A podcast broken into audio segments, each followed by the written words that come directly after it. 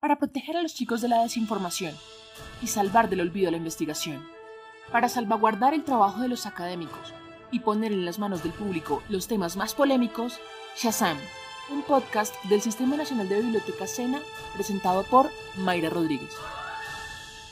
Hoy los invitamos a escuchar Un héroe atípico. A los que se están preguntando por qué Shazam, quiero contarles que en el mundo de DC Comics existe un superhéroe que lleva este nombre, y que tiene dentro de sí las características de seis ancianos inmortales.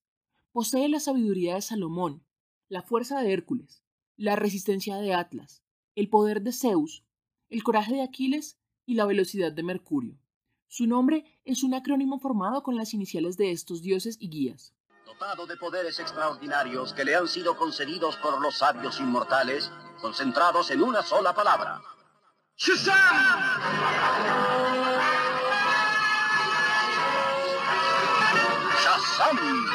Con solo pronunciarla, se convierte inmediatamente en el campeón de la verdad y la justicia. En el sistema de biblioteca Sena, no pretendemos ser tan sabios como Salomón, ni tan fuertes como Hércules, pero queremos acercar a nuestra comunidad los recursos académicos más pertinentes para sus programas de formación. Buscamos llegar a cada rincón del país sin importar las condiciones que se interpongan. Insistimos en acompañar a instructores y aprendices en cada paso de su proceso de enseñanza-aprendizaje, y somos los más veloces en la búsqueda y selección de la información que necesitan.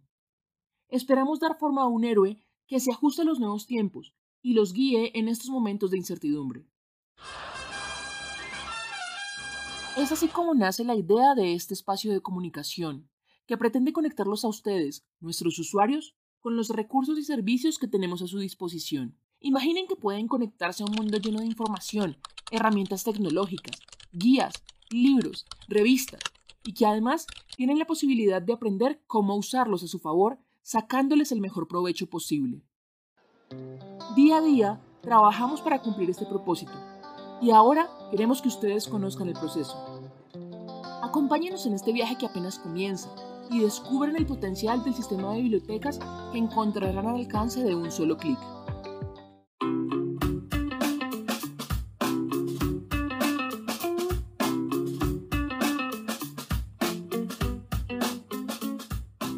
Empezar un proyecto motivados por algo tan fuerte como una pandemia trae consigo muchísimas dudas. No crean, he llegado a preguntarme si son los motivos correctos y si luego de que todo esto pase, porque obviamente va a pasar, valdrá la pena mantenernos al aire.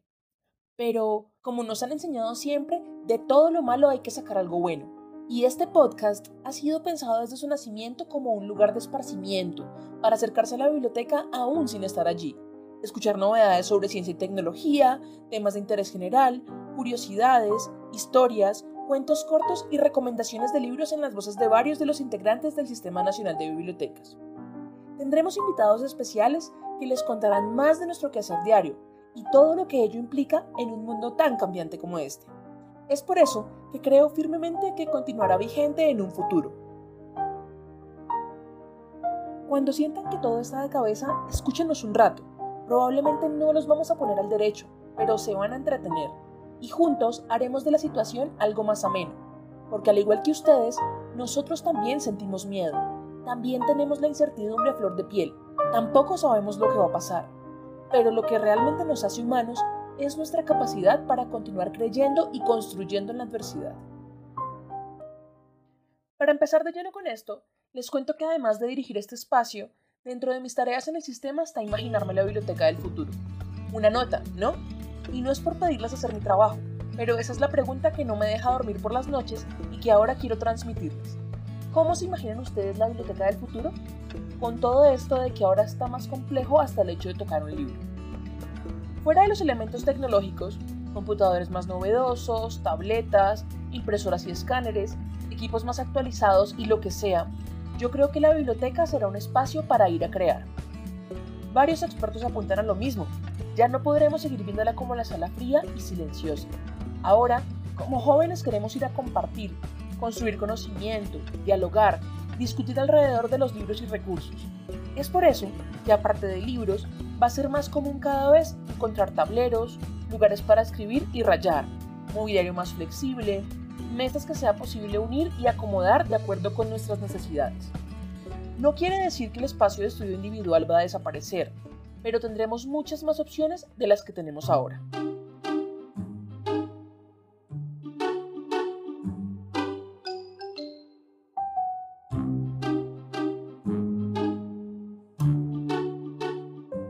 Por otro lado, también dicen que ya no podremos limitarla a un espacio como tal. ¿Han escuchado el concepto de bibliotecas itinerantes? Básicamente trata del movimiento de la biblioteca.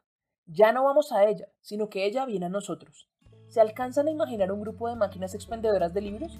Donde podamos tomarlos prestados y devolverlos únicamente con nuestro carnet sin intermediarios. Con todo aquello de que estamos evitando el contacto físico, no suena a una mala idea.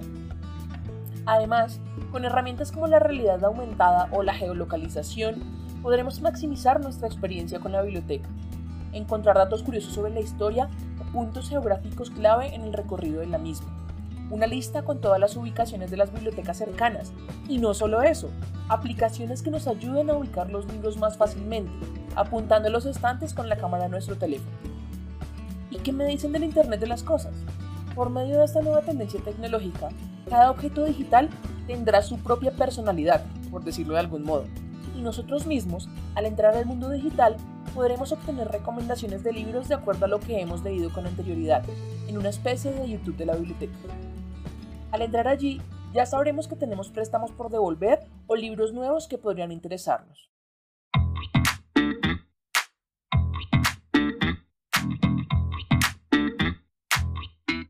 Y lo que me parece más interesante es un nuevo concepto que está pegando fuertísimo por estos días, los makerspaces.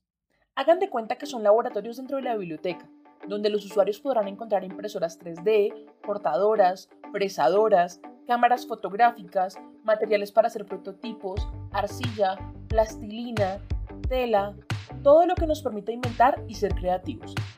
De todas esas cosas locas me imagino, y por eso no duermo, pero bueno.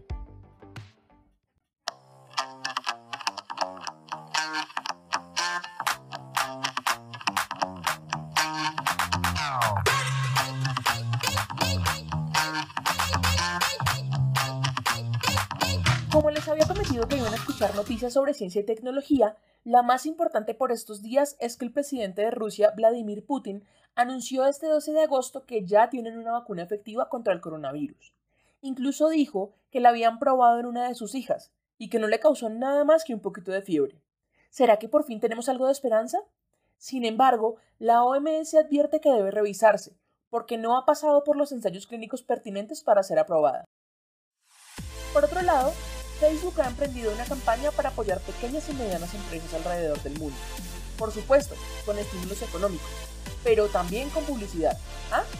Ya abrió la convocatoria para pymes en Bogotá, que deberían cumplir con requisitos mínimos como llevar operando al menos un año y emplear al menos a 50 personas. Google acaba de anunciar también que está desarrollando un proyecto que nos permitirá predecir terremotos con nuestros celulares. ¿Se imaginan eso? Definitivamente estamos avanzando a pasos agigantados. Y finalmente, para los que aman los videojuegos, les cuento que Amazon acaba de abrir la posibilidad para que los suscriptores de Prime puedan jugar videojuegos gratuitos. Y entre historias de terror y misterio, hoy vamos a escuchar Una vendetta de Guy de Maupassant.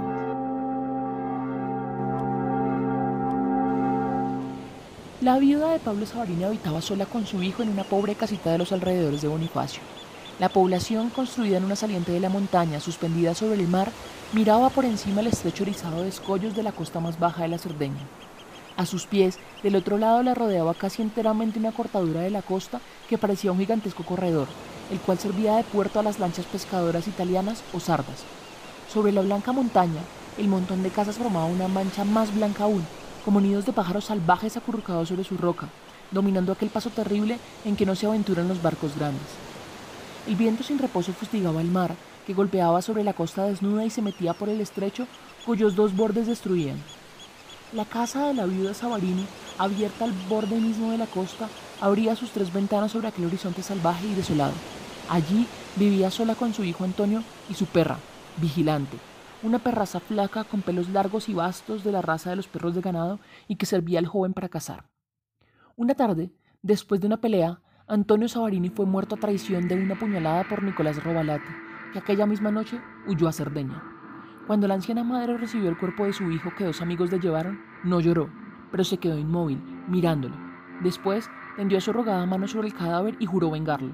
No quiso que nadie se quedara allí.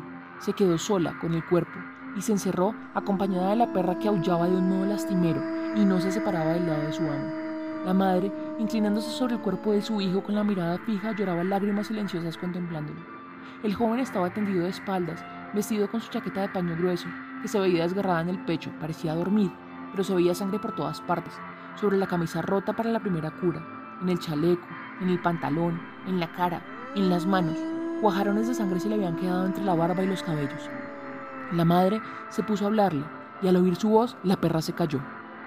Yo te vengaré, hijo mío. Duerme, duerme. Descansa que serás vengado. ¿Entiendes? Tu madre te lo promete. Y ya sabes que siempre cumple sus promesas.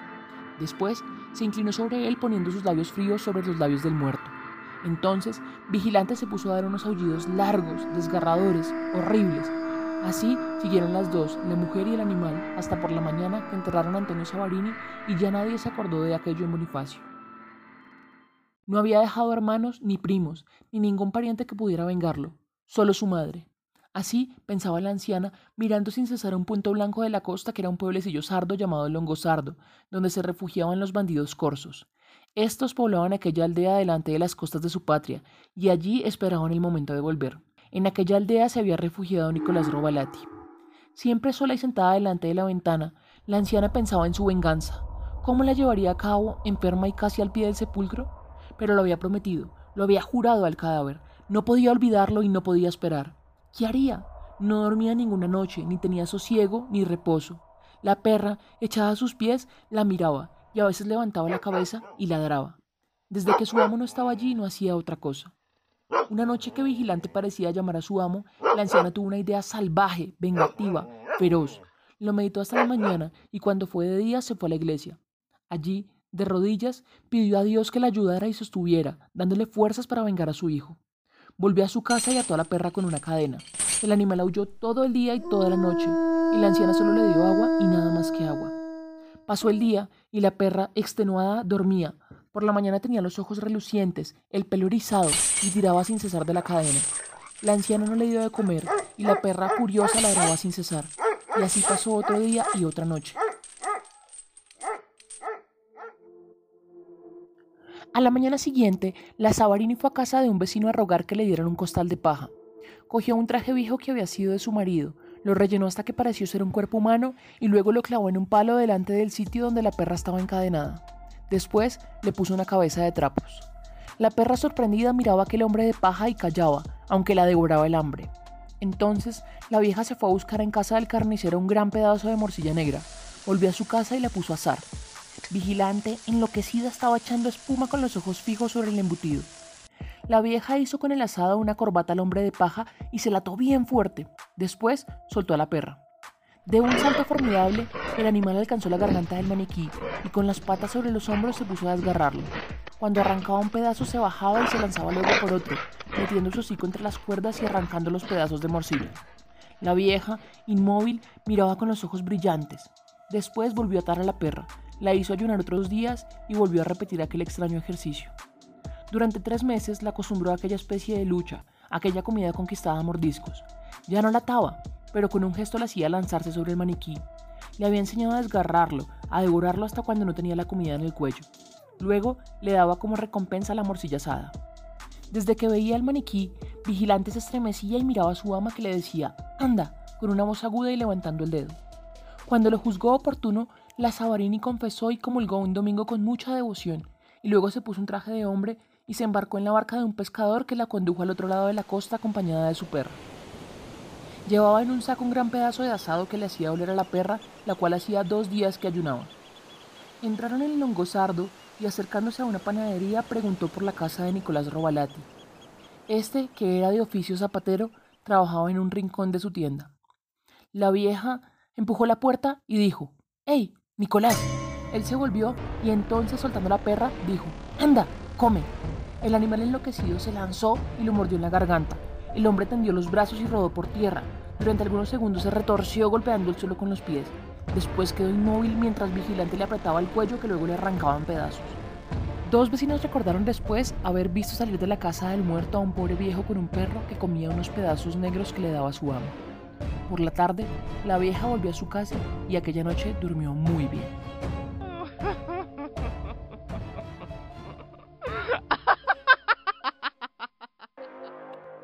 El perro es el mejor amigo del hombre, dicen. Bueno, en este caso, la perra. Y es por eso que nuestro recomendado de la semana también quiere hacerle un homenaje. De la autora Pilar Quintana les traemos La perra, un conmovedor audiolibro ganador del Premio de Narrativa Colombiana en el año 2018.